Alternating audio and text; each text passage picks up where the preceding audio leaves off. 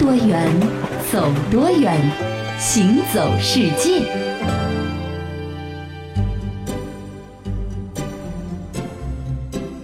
行走世界，大家好，我是一轮。各位好，我是贾云啊。那其实呢，现在我们都会在日常生活中呢遇到很多很多的国际贸易方面的问题。你比如说，我们在这个海淘，对不对？那其实国际贸易呢这样的一个交易方式呢，并不是现在才有的。对，从古代开始，咱们中国人呢就已经开始和这个外国人做生意了啊。呃，离中国比较近的，你像这个日本，对吧？我们就从清朝的时候就有很多很多的这个贸易往来。你比如说，在康熙二十二年，就是一六八三年的时候，当时有一个著名的历史事件。就是清廷收复了台湾啊，然后呢，海面上的这个威胁呢是基本解除了。于是呢，康熙帝在第二年呢就发布了一个开海贸易的诏令，哎，宣布说这个关闭了长达二十多年的海禁大门呢就重新打开了，又可以这个出海经商了，对吧？是的。那开了海之后啊，其实最得意的那个时候应该就是和中国比较接近的一些国家，是啊，比如说这个日本，嗯啊，这个开海令呢就极大的促进了当时。中日两国之间的这个贸易，那到了康熙二十六年啊，也就是在四年之后的一六八七年啊，往来于清和这个日本的商船啊，就由三年前的这个二十四艘呢，激增到了一百十五艘。哦哟，那厉害！那当时呢，可能中国的商船开往日本的主要的目的地呢，就是日本的这个港口城市长崎了。嗯，那入日的清朝商人的数量呢，也是随之大量的增长。德川大将军，最近几年外国商人来往频繁，对我国的贸易发展实有裨益。可时间一长，总是觉得不保险。出了什么事了？大将军，来自大清的商人们和我国的臣民住在一起，难免会出现口角摩擦，影响当地的治安秩序。更要紧的是，大清商人增多，贸易额大幅上升。中国地大物博，带来的东西又这么好，这么多。让我们日本国的金银财宝大量的往中国流去了，这好办，咱们不是已经推出了贸易限额政策了吗？大将军圣明，可问题是官府不让他们交易，他们在宿厅内私下交易，管都管不住啊！这可如何是好啊？诸位大人，你们可有良策？大将军，以在下之见，不如画出一个和当地人隔开来的特定区域。让大清商人集中居住，既不影响贸易往来，又方便管理，减少矛盾嘛。嗯，这个办法好，就这么办。于是啊，日本的幕府在一六八八年啊元禄元年的时候呢，开始在长崎呢修建了唐人坊，又称唐馆。第二年的二月份完工之后呢，就做出了规定，所有进入长崎港的大清商人呢，一律要居住在这个地方。原来商人的这个宿厅制度呢，也随即废除了。此后啊，沿用百余年的清商生活管理制度——堂管制度呢，就正式的登上了日本历史的前台。嗯，那么从现在的这个历史记录可以看到啊，这个当时堂馆的总面积呢，达到了六千二百多平方米啊，挺大的。对，作为大清商人新的一个居住区域。馆内呢，你看配有唐人房间，就有点像这个客房，对吧？还有店铺，哎，还有呢，这个供他们祭祀礼拜的这个关帝庙，以及池塘这些生活设施一应俱全，并且呢，还设有码头、仓库这样的港口设施，要做生意的嘛，对吧？那么是一个商住一体的活动区域。那么除了派驻一些官吏之外呢，当时的幕府呢，在唐馆内还增设了唐人番二十名，他的主要职责是什么呢？就是驻守在大门和二门，检查出入唐馆的人员。其实相当于啊，把这个商人限制在一个固定区域里面，你可以在这里面活动，但是你不能出去，对啊？那说到了前面啊，其实日本人针对清朝的商人已经有了一个这个宿听制度了。嗯，后来呢又推出了这个堂馆。那堂馆和宿听的区别是什么呢？概括来说啊，有两个比较明显的不同。是第一个呢，就是原有的这个宿听制度啊，虽然也为清朝的这个商人划出了独立的居住区，但是就整体的生活状态而言呢，呃，清和日两方居民呢。其实是杂居而处的啊，而堂馆呢，则是一个很独立的、戒备森严的，和日本的当地的本地人呢是完全隔离的这样的一个居住区啊。里面的这个设施呢也非常的齐全，配套也很完善，那使得清朝的商人呢呢，就可以在堂馆的范围之内独立居住，而不和外界产生任何的联系。是。那么第二点的这个不同是什么呢？就是堂馆对清朝商人的这个监管力度啊，是比肃厅要强很多的。是各类官员各司其职，从清朝商人进出堂馆到清商贸易的这个活动呢，可以说是呃，无论大小细节，一律都由日本的官员进行过问。嗯，这个堂馆建立之后呢，就成为了长期的一个独特的一个封闭的隔离区了啊。虽然说当时官方呢对出入堂馆的这个限制非常多，但是对于清朝商人在馆内的生活方式的限制呢，就明显宽松了很多。就是你们可以有自己的生活方式，有自己的这个生活习惯。那每到中国人的传统节日呢，这个清商还会根据习俗来大摆宴席，或者载歌载舞的欢庆一番啊。这个甚至呢，大清商人们还会在这个馆内养鸡养鸭。春季呢，还会举行一些龙舟赛。重要的这个时节呢，还要举行一些祭祀活动，比如说祭祀海洋中执掌航海安全的神明等等。一方面悼念那些在海难中去世的人们，一方面呢。祈求来年的平安。是的，那其实啊，在日本呢，有堂馆啊这样的一种因为两国的贸易而产生的这种特殊的管理模式。那其实像类似于糖馆的这样的一种管理模式啊，在中国也有。是明清的时期，广州就出现过十三行，它也是一个类似于糖馆这样的官方垄断的这个贸易机构。嗯，那不过呢，不论是日本的糖馆，还是咱们中国的十三行，现在都已经是不复存在了，是对吧？对于历史的这个痕迹呢，可能我们只能够。靠着这个史书上面的文字，呃，了解一二是。那除此之外呢，还有的一些方法，可能就是通过保存下来的一些实物，嗯啊，通过这些文物去了解到当时的生活。一个呢是不可移动的文物，比如说一些历史建筑啊等等；一些呢是可以移动的文物，比如说一些瓶瓶罐罐啊，或者说一些书法字画啊等等。那么其实要说到文物的保护呢，在我们中国文物最多的地方、最密集的地方，那应该是非故宫莫属了，没错。各位观众您好，欢迎您来故宫博物院参观。故宫是明清两代的皇宫，又称紫禁城。它建成于公元一四二零年，是世界上现存最大、最完整的古代宫殿建筑群。那么在故宫的现在呢，就有很多很多的专业文物保护的人员在看守着这些老祖宗们传下来的一些传家宝。其实啊，这还真不是一件好干的活儿啊。没错，这个故宫博物院的安保部门呢，可以说是一天当中啊，在所有的这个岗位里面呢，最早到位的就是故宫的安保人员。是啊，每天早上过了七点呢，博物馆的馆员陆续进宫上班，所有人上班的第一件事情就是打够这一天要。喝的开水，为什么呢？因为啊，在这座世界上现存规模最大的木结构宫殿建筑群，防火呢是第一要务。是的，所以故宫内的古建筑里面是禁止使用大功率电器的，比如说电热水壶，嗯，不能用啊。是。院内呢设有三处开水房，有的办公室啊要骑行一里多路。才能够打上开水，这故宫特别大。大家为了省事儿，那你就进门的时候把一天要用的水全打好了，出门空瓶子出去就行了。所以说，这个我们在以前皇帝居住过的这个寝宫办公啊，其实并不是一件特别方便的事情啊。那么紫禁城内廷西侧呢，有一个叫寿安宫的地方，它原来是谁的寝宫呢？是皇太后住的地方啊。明朝的时候呢，住过任圣皇太后、天启皇帝的乳母客氏，清朝乾隆皇帝的母亲呢，也曾经在这个地方居住。过应该是威仪赫赫，对吧？那么从一九二五年成立故宫博物院以来呢，这里呢就被辟为了图书馆，一直到今天。故宫图书馆的工作人员呢就在这个寿安宫来办公，但是在现人看来啊，这图书馆就是一个坐冷板凳的工作，不太有人会去太多的关注，对不对？那工作人员员呢随侍在这些古籍的身边，这古籍需要做什么就做什么，比如说修修补补啊、清点校对啊等等。所以说，在故宫的这些工作人员都说啊，在西部。宫殿包括寿安宫是现在意义上的一个冷宫了啊，就是很没意思、很枯燥的一个工作。没错，在故宫呢，其实更多的这个工作啊，和这个文物修复有很大的关系。是的，那在故宫呢，修文物啊，有个原则是什么呢？就是一件东西如果找不到相同样式的另一件做参考的话，就不能动哦，就不能修，不能凭想象去修，对吧？必须要有原样，而且呢，要严格的按照原样来进行修补。嗯，有的时候啊，故宫人修文物呢。开玩笑说这件东西做的真丑，但是也没办法，丑也得按照丑的原始样子来。是。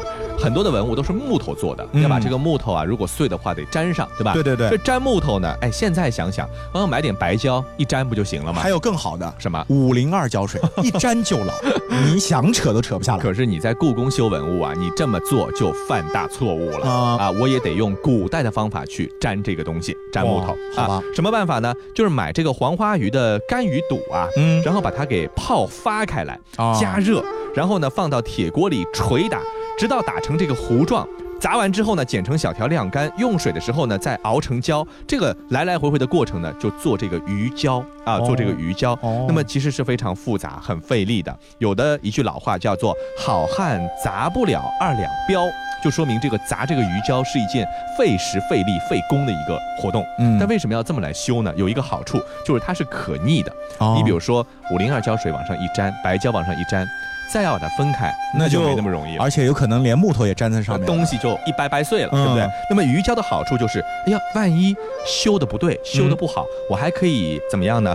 一泡就化开了，啊，就又可以恢复原状了。我明白了，就是它这个比较好反复处理。是树脂胶呢，是想拆是拆不下来的，所以绝对不能使用，只能用这样的一个古法的这个上胶。补文物的方法，嗯。嗯，通过对于文物的这个研究啊，呃，还会发现很多有意思的这个现象啊，哎，比如说在这么大的故宫里面啊，其实根本就没有一个像样的厕所的，是啊，那现在的公共厕所呢，都是由当年的这个小的房屋改造的，或者说新造的，嗯。啊，所以说在以前在故宫还没有被当做博物院，而是当做皇帝居住的地方来使用的时候呢，皇上、太监。啊，三宫六院啊，还有这个禁卫军、文武大臣，那这么多人每天到底去哪里上厕所呢？啊，经过考证，发现原来啊，这么多人每天解决的方法都是。用马桶，呦，就有点类似于咱们上海以前石库门老房子的这种上厕的方法，如厕的方法，是吧？不过呢，它的这个马桶呢，可能和咱们还不一样啊，它比较考究一点点。考究一点，在这个马桶的底部啊，它会铺上炒焦了的枣。是。然后呢，当你这个出工完毕之后啊，嗯啊，它通过一个物理的这个原理嘛，枣比较轻啊，脏东西就沉到底下了。嗯。这个焦枣味儿呢，就扑鼻而来了 啊，所以甭管你出什么工，木桶的这个味道。还是香的，是吧？还是枣味儿啊？呃，另外呢，就是当时啊，你你这用完了，总有人得倒吧？谁倒呢？有专门负责的太监。就管每天这个倒马桶的事儿。哎呀，是，所以说当时真的在这个皇宫里的生活，其实也有很多很多繁琐的地方，对不对？比如说用水也很烦。我相信当时在故宫的生活的这些人们，一定也是把防火作为一个重要的一个事情在做的，对吧？你看，还有出宫也很麻烦。哎呦，现在真想想，如果让你住在皇宫里面，也不是那么好住的一件事情。呃，我觉得呢，住皇宫里面有好的地方啊，那不好的地方呢，我们也可以通过现代人的智慧给它解决。就比如说，咱们做一个简单的抽水马桶。啊，就是改造一个原理，比如你搁一个木头水箱，是一冲下来，然后呢就直接冲到一个类似于化粪池一样的东西，对吧？还得造下水道，哎，造造个不用造下水道，就刨个坑，然后天天让太监去埋就行了嘛。啊，呃，但当然开玩笑了，反正总而言之呢，我觉得习惯了现代生活的人，穿越到任何的一个古代的时候，你绝对都不会习惯当时的这种生活方式的。你的泪光，柔弱中带伤。惨白的月弯弯勾住过往，夜太漫长，凝结成了霜。是谁在阁楼上冰冷的绝望？雨轻轻弹，朱红色的窗。在纸上，被风吹乱。梦在远方，化成一缕香，随风飘散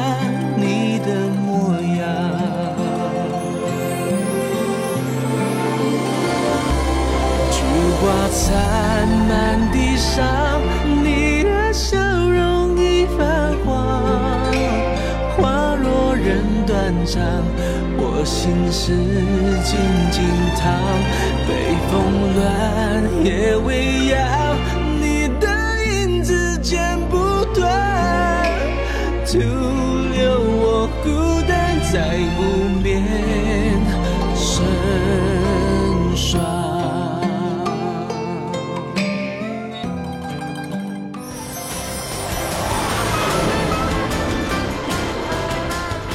听多远？走多远，行走世界。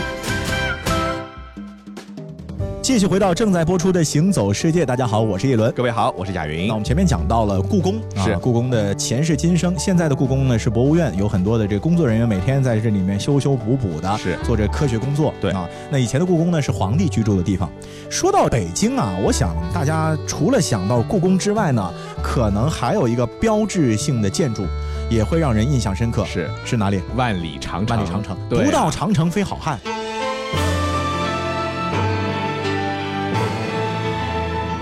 虽然说这个长城有几千里这么长啊，嗯，可是问题是在哪里呢？就是我们最最著名、脑子里第一个反应的一定是北京的八达岭长城，对吧？是的，那长城呢，可以说是咱们中国最伟大的建筑之一了，嗯啊，而且呢也是屹立不倒。嗯，可是啊，你有没有想过，在这个世界上面啊，不止中国这一座长城。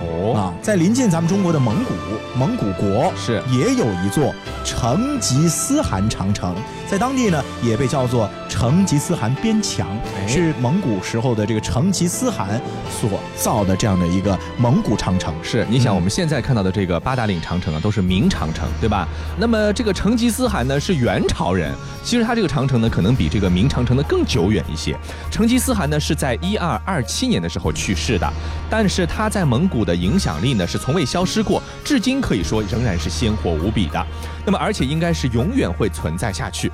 这个蒙古呢，有一个叫肯特省的这个省啊，它是以肯特山来命名的，是成吉思汗的出生地。那么在当地呢，有一座大约两千年前的匈奴贵族墓，这种圆形墓穴呢，在蒙古国一共大概还有五千多座，很多啊。这个在司马迁的笔下呢，匈奴呢是最早和中原汉人为敌的一个游牧民族，也是修筑我们现在所熟知的万里长城的一个最初的原因，就是为了抵御匈奴嘛，对不对？嗯啊。那么因而呢，大多数蒙古人眼中呢，这个成吉思汗边墙呢。是以成吉思汗的名字来命名的，那么理所当然肯定是成吉思汗军队来修筑的喽。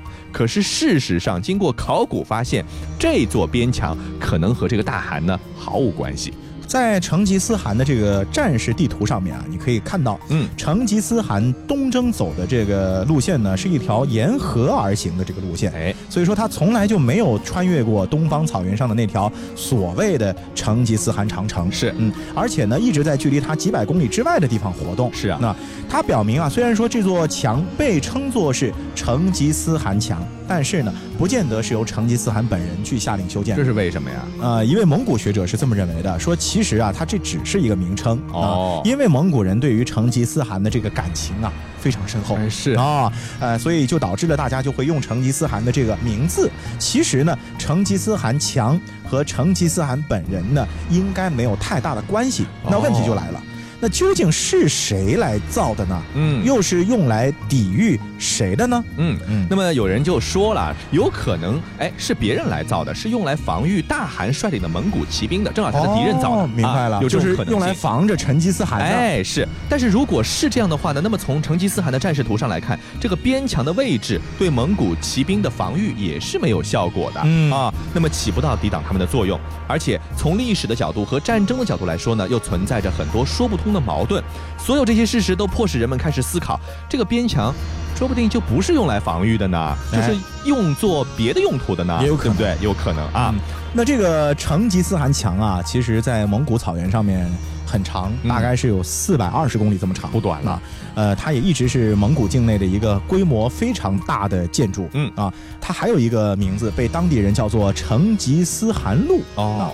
为什么这么说呢？是因为现代的这个专家学者认为啊，这条成吉思汗墙最先呢，可能是契丹国辽的一个这个防御工事哦，就是和咱们北宋。抗衡的一个呃北方的这个少数民族。是。那那后来呢金人啊把辽给灭了，那同时呢也接管了辽的这个领土了。那呃也使用了一些大方块之类的这个建筑呢去加强辽已经造好的这个成吉思汗墙的它的防御能力是。在金呢得到了这个充分的提升，并且啊利用了这道墙开始向咱们中原腹地发起进攻。嗯。而到最终窝阔台汗时期啊在这个墙的顶部呢。加住了篱笆，边墙呢就成为了控制动物活动的一个障碍物啊，就是你放牧的时候，这动物过不来，动来动去，是吧？对。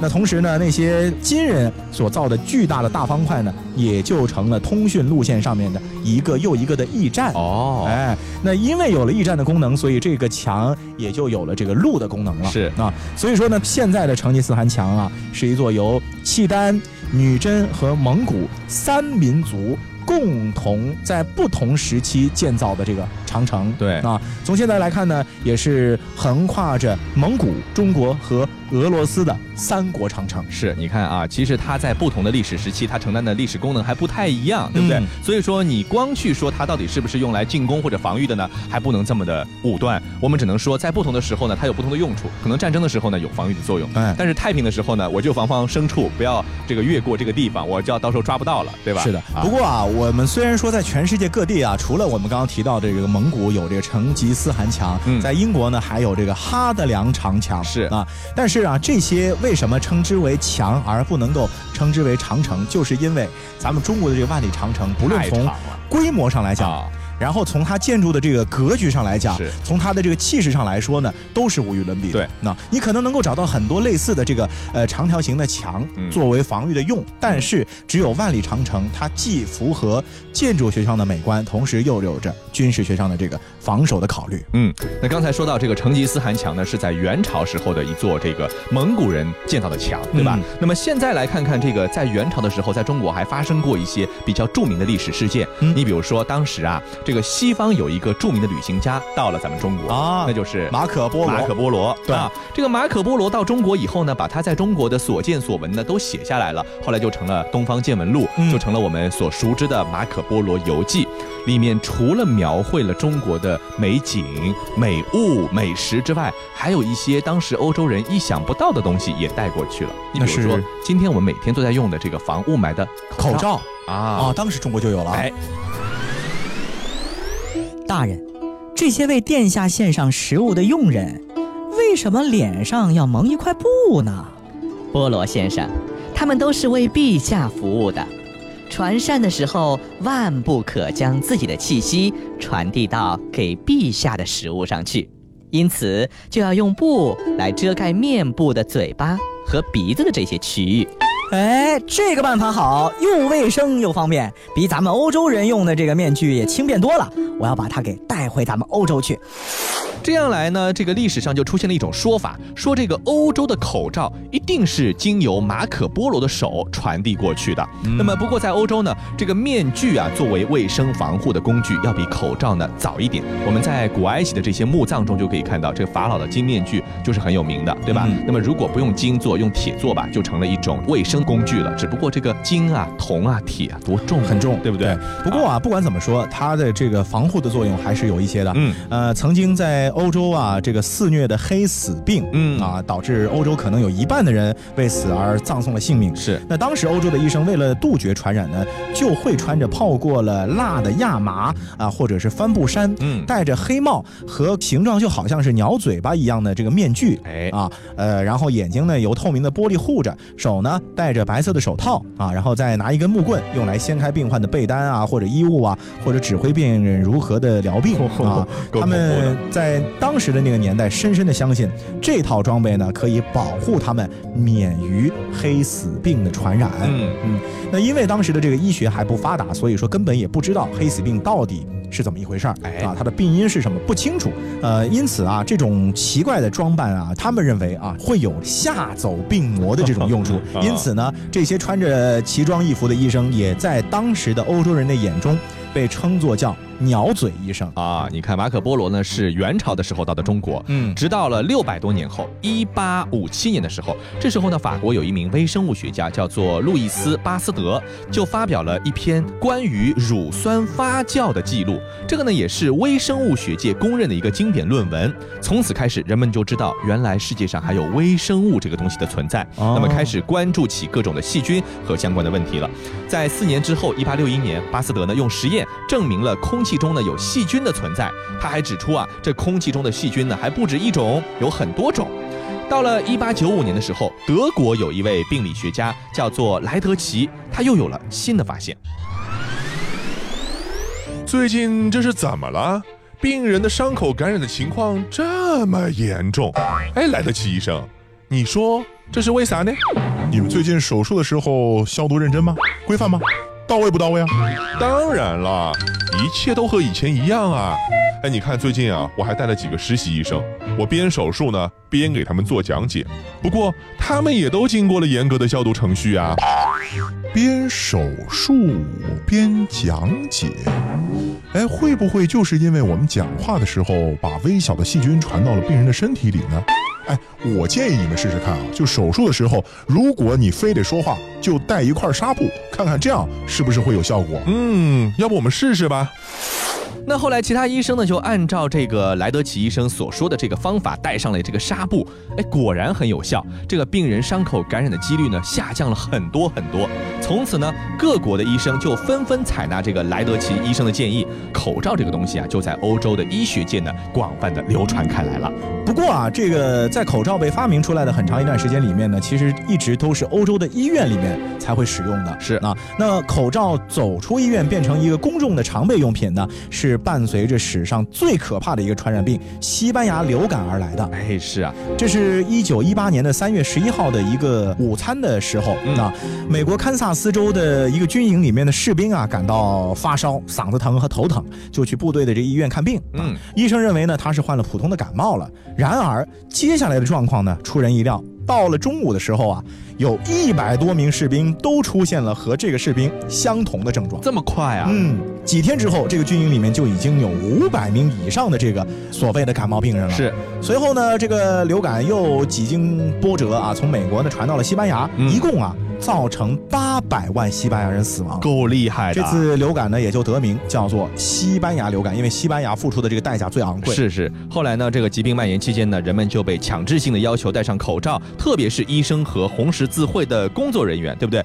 那你看现在呢，我们戴口罩，一方面是防止雾霾，另一方面呢，我们也是为了在一些疾病流行期间，比如说每年的流感期间，我们能够减少感染源的接触。尤其是我觉得是在十几年前的这个非典期间，我们就开始养成了一个。在特殊时期戴口罩的习惯了，对不对？所以说，口罩作为一种卫生防护用具呢，是从古代一直延续到了现在。那到了今天的中国，口罩又被赋予了另一层的使命，就是防护空气当中的污染物啊。除了病菌之外啊，哎，所以说这个口罩的发明啊，我们觉得还是应该感谢这个发明者。正是因为有了它呢，才让我们现代人的健康得到了更有效的保护。好的，今天的行走世界节目呢，到这里就结束了。非常感谢大家的收听，我们下次节目再见。你看过许多美景，却不知它们之间的化学反应。听威斯敏斯特的钟，英国王室爱喝的奇门红茶来自中国，爱吃辣的四川人遇见咖喱天堂的印度老兄，印度洋的鲸鱼在嬉戏，穿越蓝色海洋。海洋上的铁路，并非只存在于宫崎骏的异想世界。听多远，走多远，行走世界。